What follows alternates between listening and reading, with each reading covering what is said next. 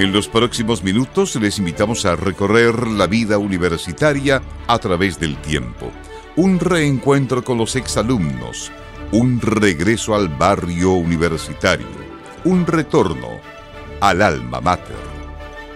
Un espacio presentado por Alumni UDEC en conjunto con Radio Universidad de Concepción, con la conducción de Cristian Martínez.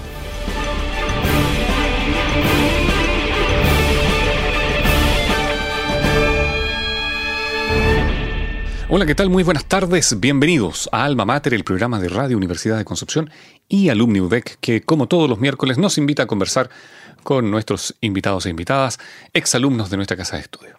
Y em, para hoy, ya en este nuevo año 2024, segundo programa, vamos con Pedro Altamirano Castillo. Él es profesor de Historia y Geografía, magíster en Historia de la Universidad de Concepción e integrante del Taller de Historia Reciente de Concepción. Sus áreas de investigación son la historia intelectual y la historia reciente de América Latina, perspectivas desde las que ha estudiado los exilios latinoamericanos, la historia de las ciencias sociales y de, las izquierdas, la sociabilidad intelectual, las redes revestiriles de la década del 60, entre otros aspectos. Es autor del libro La provincia inquieta, Intelectuales, Política y Ciencias Sociales en Concepción del año 1967 a 1973. Y también ha escrito varios artículos y capítulos de libros. Coordina los talleres de lectura en arroba leamos ciencias sociales, que ya vamos a conversar de, eso. Su tesis de magíster obtuvo el premio Mejor Tesis de Maestría en Historia 2023, otorgado por el Instituto Panamericano de Geografía e Historia, perteneciente a la Organización de Estados Americanos. Pedro, bienvenido a Alma Mater. Vale, muchas gracias. ¿Qué tal em, si partimos por la historia? Como profesor de historia, tu propia historia. ¿Qué te motiva a estudiar historia y geografía aquí en la Universidad de Concepción?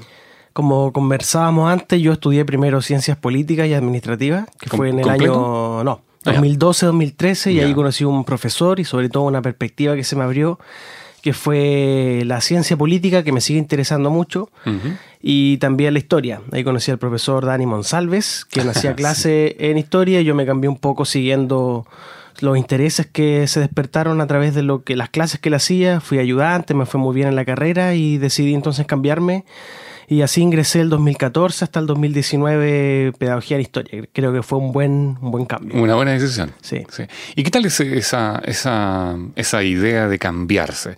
que entraste a otra carrera con alumnos más pequeños, quizás, que tú eras el mayor de ellos, eras como, como el profesor de los, dentro de los profesores que estudiaban.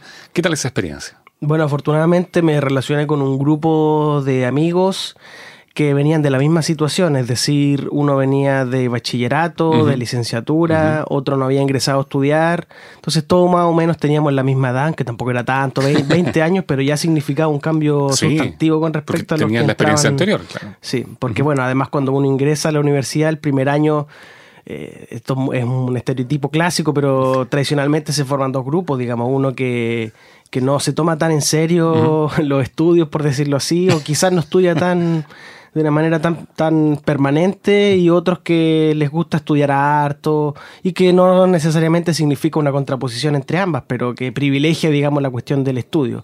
A mí en mi caso me es muy genuino siempre estar leyendo, escribiendo, me, me apasiona, es lo que más me gusta hacer, de hecho. Tú nos hablabas al principio del profesor Dani Monsalve, pero también dentro de la carrera de, pedagogía en historia, eh, ¿algún otro profesor, otros compañeros, esas jornadas de estudio? ¿Qué tal esa experiencia como, estudiante? Mm.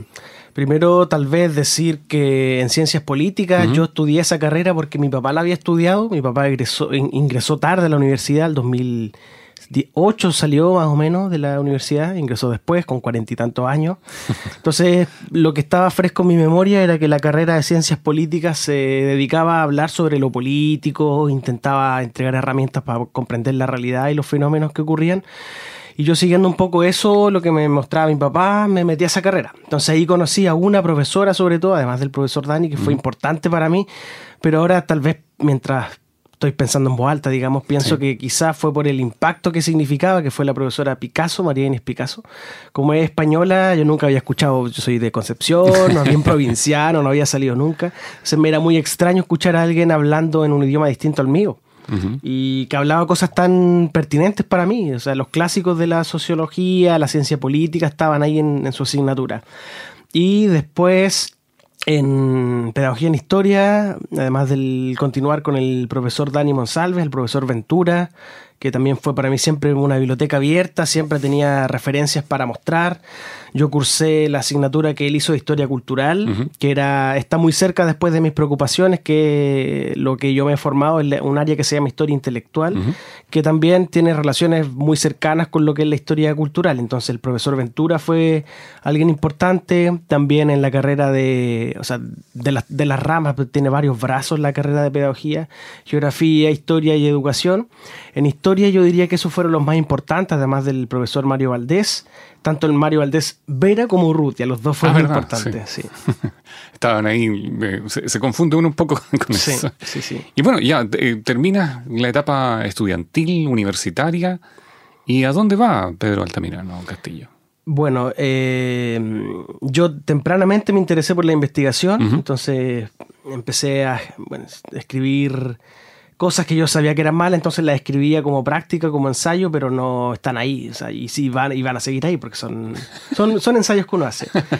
Entonces después empecé a adquirir algunas herramientas metodológicas, conceptuales, teóricas, y ahí empecé a darle forma más consistente, más densa a su escrito. Y em, yo el año 2019 ya mm, eh, se me dio la oportunidad de ingresar al magíster con, la beca que da la universidad interna. Entonces, apenas egresé, yo ingresé a ese magíster. Ah, ya. Seguir estudiando. Sí, y entonces ahí estudié desde el 2019 hasta el 2021 que egresé. Y por lo tanto estudié en plena pandemia, lo cual significó varios desafíos. Sí, de todas maneras. Eh, eh, complejo eh, quizás las clases por, por internet, el buscar el material en internet, porque el libro físico que, que generalmente uno, uno le gusta más no estaba tan disponible, mm. una problemática. ¿Y qué tal tus estudios de, magíster? ¿Ahí mayor interiorización o, un otro descubrimiento? Sí, yo creo que fue profundizar y direccionar las preocupaciones que antes estaban más bien dispersas. bueno, el 2019 lo cursé más o menos normal, digo más o menos por octubre en adelante fue ya ¿Otra Cosa? Pero fue muy fructífero porque pude participar de una actividad en Argentina, en Bahía Blanca, ah. conocí a unas profesoras allá muy buenas que me orientaban, porque, mm, eh, bueno, en, llega un, algún momento en el que uno ya no tiene que buscar otros horizontes para ver nuevas miradas sobre lo que se tiene respecto al tema que uno trabaja. Y el 2019 fue de ese proceso de descubrimiento. El 2020 ya es pandemia, tuve que adecuar la metodología, que antes pretendía hacer muchas cosas, incluso una estadía en Buenos Aires no lo pude hacer. Eh, y adecué metodología, pero a la vez también me significó em, poder aproximarme al mundo virtual, digamos, que ahora es súper importante. Sí, eso llegó para quedarse. Sí, sí, sí, sí. Y en ese sentido, por ejemplo, aunque claramente no es lo mismo, Humberto Eco ya hablaba de, de, que los profesores no van a ser suplantados por las tecnologías, ¿no? Porque hay un componente humano que siempre es importante en el proceso de enseñanza-aprendizaje. Y mm, pese a eso, digamos, o teniendo en cuenta eso, yo me formé con varios espacios que están en YouTube, sobre todo, que son espacios académicos, serios. No hay que pensar que YouTube es una plataforma de divertimento, tan lúdica, no, no, no. Entonces ahí en Argentina había un grupo que se llamaba Sedinci, que suben ocasionalmente videos sobre todo, el Centro de Historia Intelectual de la Universidad de Quilmes, el CHIAL, que es el Seminario de Historia Intelectual de México, que reúne a varios especialistas. Yo me sumé al, último espacio y de los otros dos como espectador, como una persona que era un... simplemente le ponía me gusta a los videos y lo iba viendo. Entonces ya tenías, tenías cómo eh, diversificar, como dices tú, este conocimiento, esta, esta, esta idea. Mm. Y, bueno, y llegas al momento de la tesis del magíster. Eh, ¿cómo, se, ¿Cómo es que se, ocurre esa, eh, se ocurre la idea y quién te apoya en eso? Bueno, la idea fue desde el inicio. Yo ingresé al magíster ya con la idea clara, porque, ah, a ver, en el pregrado yo había hecho mi tesis. De hecho, estuve acá en esta misma sala, creo, con el profesor Ventura, en una, también una conversación en la radio de la U, hablando sobre esa tesis. Eh, el profesor le pareció una tesis interesante, entonces me invitó y vine a conversar. Bueno, esa tesis tiene por título, y creo que el título es bastante significativo e indicativo de lo que trata, redes intelectuales y circulación de ideas en y desde Concepción. Eso es lo que estudia. Entonces, básicamente, ¿de qué se trata? Eh, es un intento de reconstruir la escena intelectual de Concepción desde la reforma del 67 hasta el golpe en el 73. Específicamente, a mí me interesa no rescatar el ambiente literario, aunque lo trato, Gonzalo Rojas, Belmar, etcétera, eso está en la tesis, pero el foco son las ciencias sociales, es decir, cómo surgió sociología, antropología, economía, quiénes eran los profesores y los intelectuales, y sobre todo cómo se relacionaron con la política, porque ahí hubo un proceso muy interesante que no se concebía la ciencia social sin el componente político. Ah, Entonces me, interesaba, me interesaba perdón, reconstruir ese escenario. Entonces después la tesis yo dije, ya, yo quiero eh, complejizarlo un poco más y me fui más para atrás en el tiempo y incorporé Santiago. Es decir, en la tesis estudié la presencia de exiliados brasileños y argentinos en Concepción y Santiago entre 1964 y 1973, es decir, entre el primer golpe de Estado que afectó a Brasil, en el año 64 y el golpe chileno en el 73. O sea, todo ese tramo y, y, haciendo una contraposición en lo que era, en lo que era Concepción y Santiago, mm. que, que tienen su diferencia. Sí, sí, sí, hay una diferencia muy importante, sobre todo los entrevistados, hice muchas entrevistas, muchas, muchas entrevistas, reconocen a bastante... Como buen historiador. sí, bueno, aunque hay algunos que consideran que la entrevista no es un, algo propio de la historia. Eh, pero, por supuesto, pero por supuesto que tiene que ser. O sea, la recopilación del dato duro y, puro está ahí, en la entrevista. Claro, es que la, la, discusión sobre esto está que la historia se supone que recoge eh, fuentes objetivas, perdón, y en ese sentido el relato sería algo infinitamente subjetivo. Entonces, por eso tendríamos historia mapuche, pues, era, era, puro relato eso, no había nada escrito. Sí, pues, es una pelea que se está dándose bastante por posicionar precisamente esa mirada. Ah. Sí, y bueno, y sobre las diferencias, había muchas diferencias.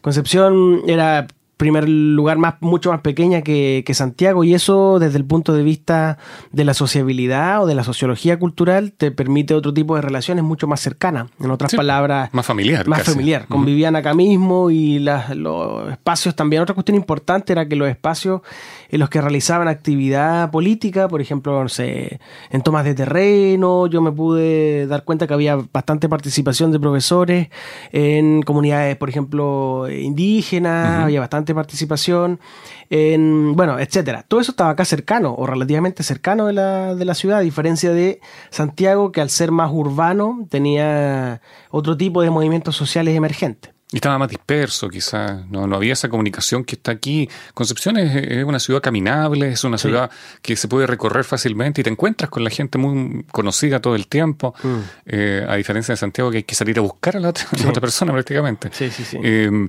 y claro, eh, viste, viste ese, ese plano y, y cuando hiciste todas las entrevistas. ¿Qué sentiste? ¿Qué, cuál fue la, sensación que tenías de, primero, hablar de una época que tú no viviste, mm. de hablar de una época que está bastante lejos para nosotros, pero eh, que todavía está presente en muchas personas? ¿Cuál, cuál fue tu sensación? Mm, a mí la conclusión general, porque después, bueno, esa tesis de pregrado, no la de posgrado, la de pregrado la transformé en el libro, que fue el libro La provincia inquieta, por la editorial Escaparate.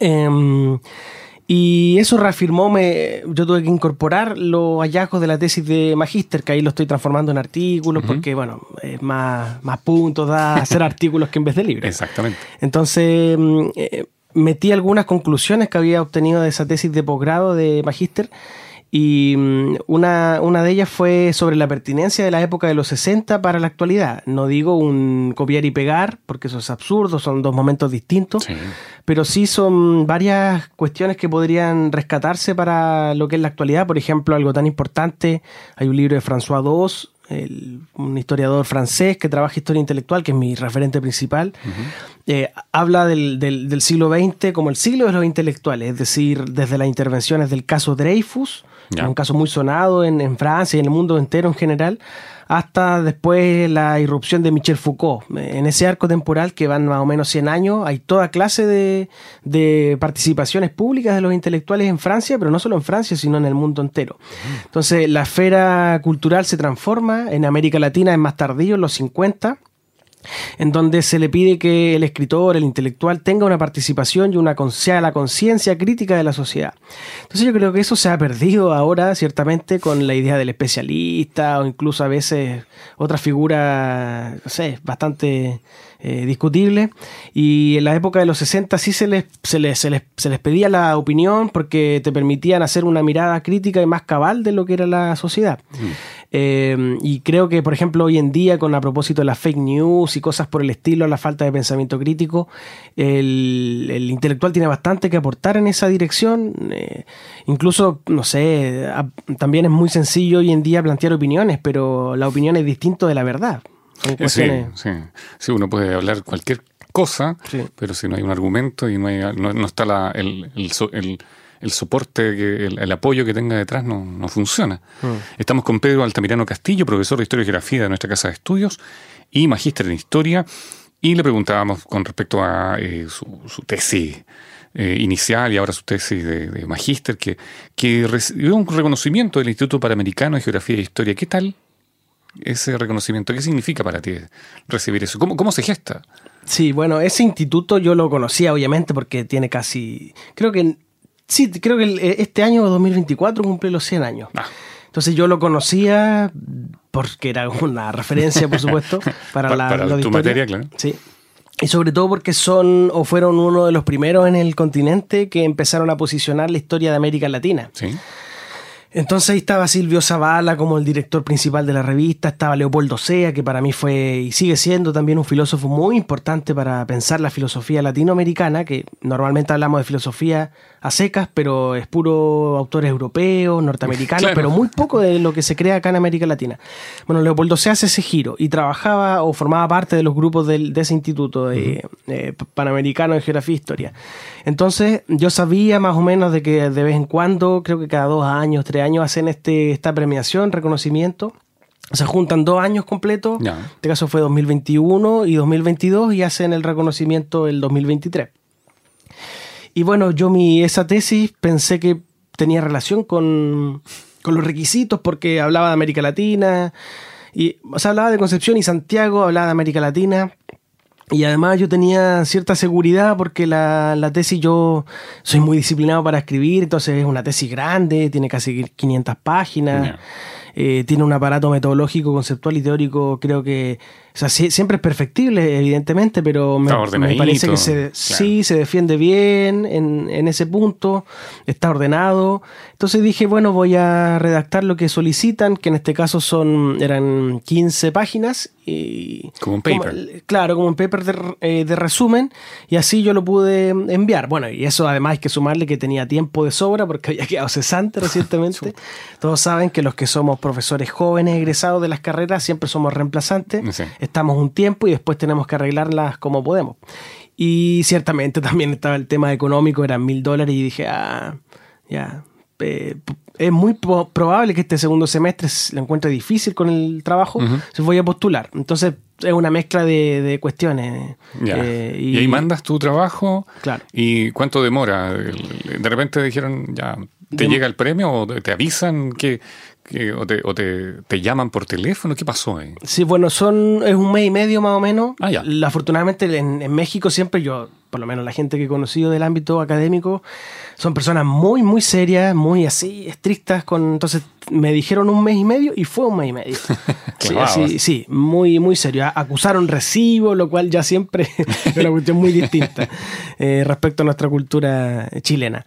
Eh, acusaron recibo, había que enviar muchos, muchos papeles, yo los, junté y los envié. Y.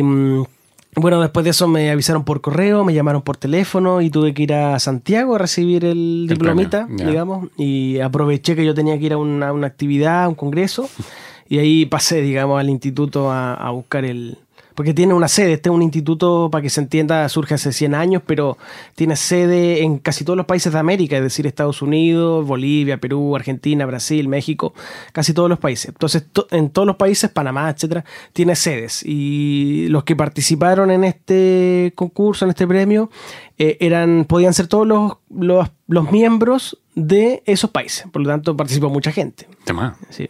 Y, bueno, tú fuiste uno de los seleccionados. ¿Cuántos, cuántos más ganaron el, No, no, no, creo, creo que fue el, único. la versión anterior escogieron a dos. Ah, ya. Pero no, creo que ahora fui el, único, eh, porque son, es de geografía e historia. Entonces escogieron uno de historia y uno de geografía en esta oportunidad.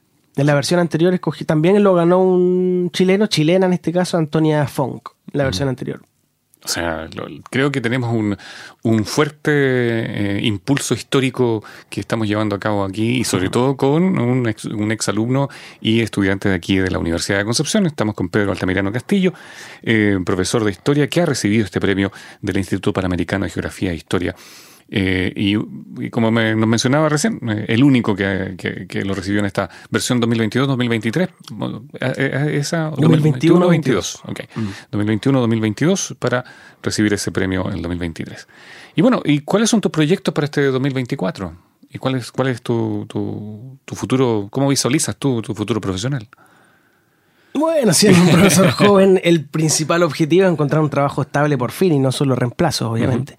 Y mm, además de eso, obviamente, un, crecimiento, sobre todo en lo que personal.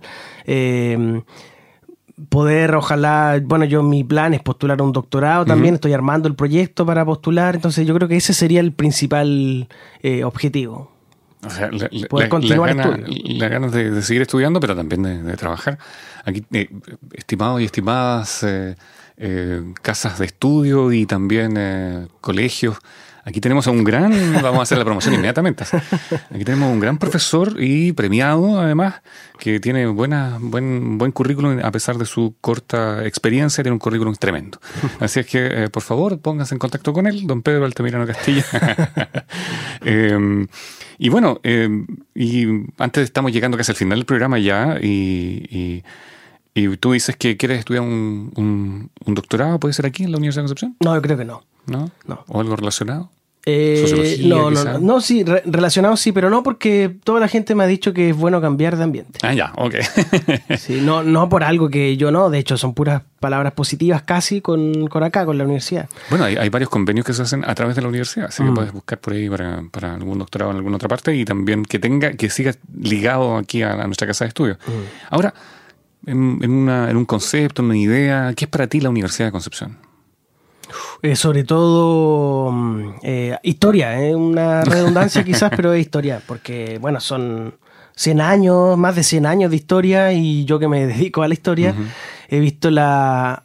Bueno, en, en, la, en la, tesis hay un apartado en el que en, en, la época se reconocía ya en los 50, se decía la, la universidad es la antorcha de la ciudad en la antorcha de América incluso. Eh, entonces se reconocía en la Universidad de Concepción ya en los 60, finales de los 50, un espacio que te permitía abrirte y mostrarte sobre todo. Eso era lo más importante. La universidad mostraba a Concepción y a Chile. Entonces eso era un cuestión, una cuestión importante. Mm. Creo que habría que seguir por esa, por esa senda y por eso para mí la universidad es sobre todo eh, historia. Mm.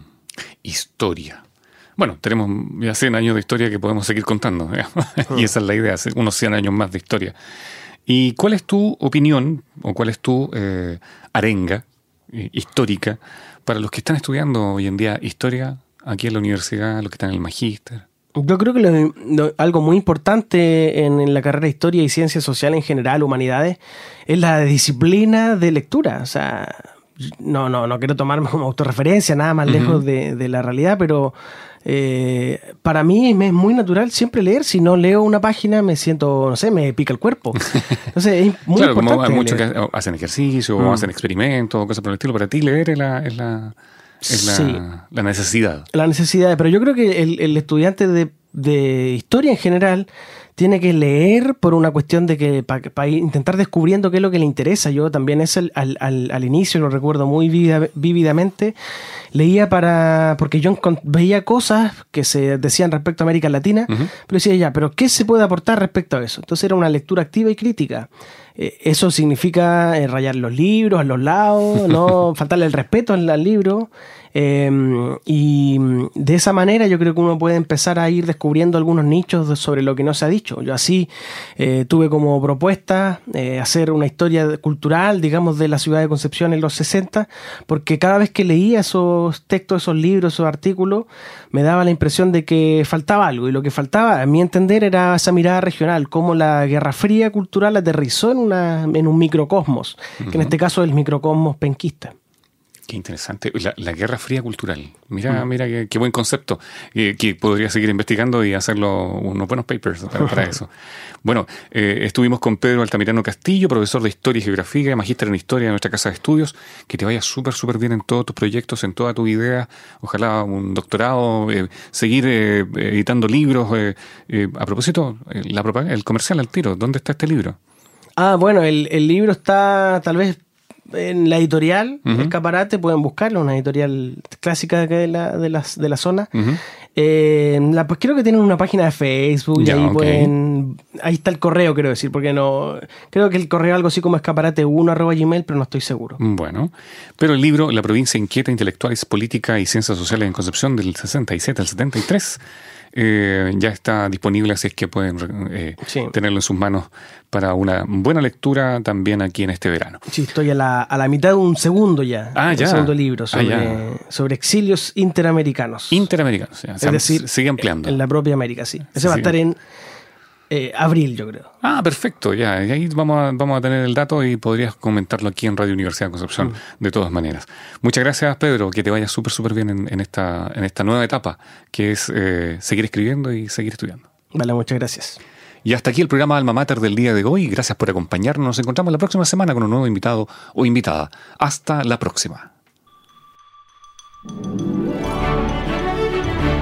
Hemos removido recuerdos universitarios y hemos conocido la vida de otro miembro de la familia universitaria. Culmina esta edición de Alma Mater, pero nos reuniremos en el próximo capítulo para reencontrarnos con la historia y quienes pasaron por las aulas de la Universidad de Concepción. Es una invitación de Alumni UDEC en conjunto con Radio Universidad de Concepción.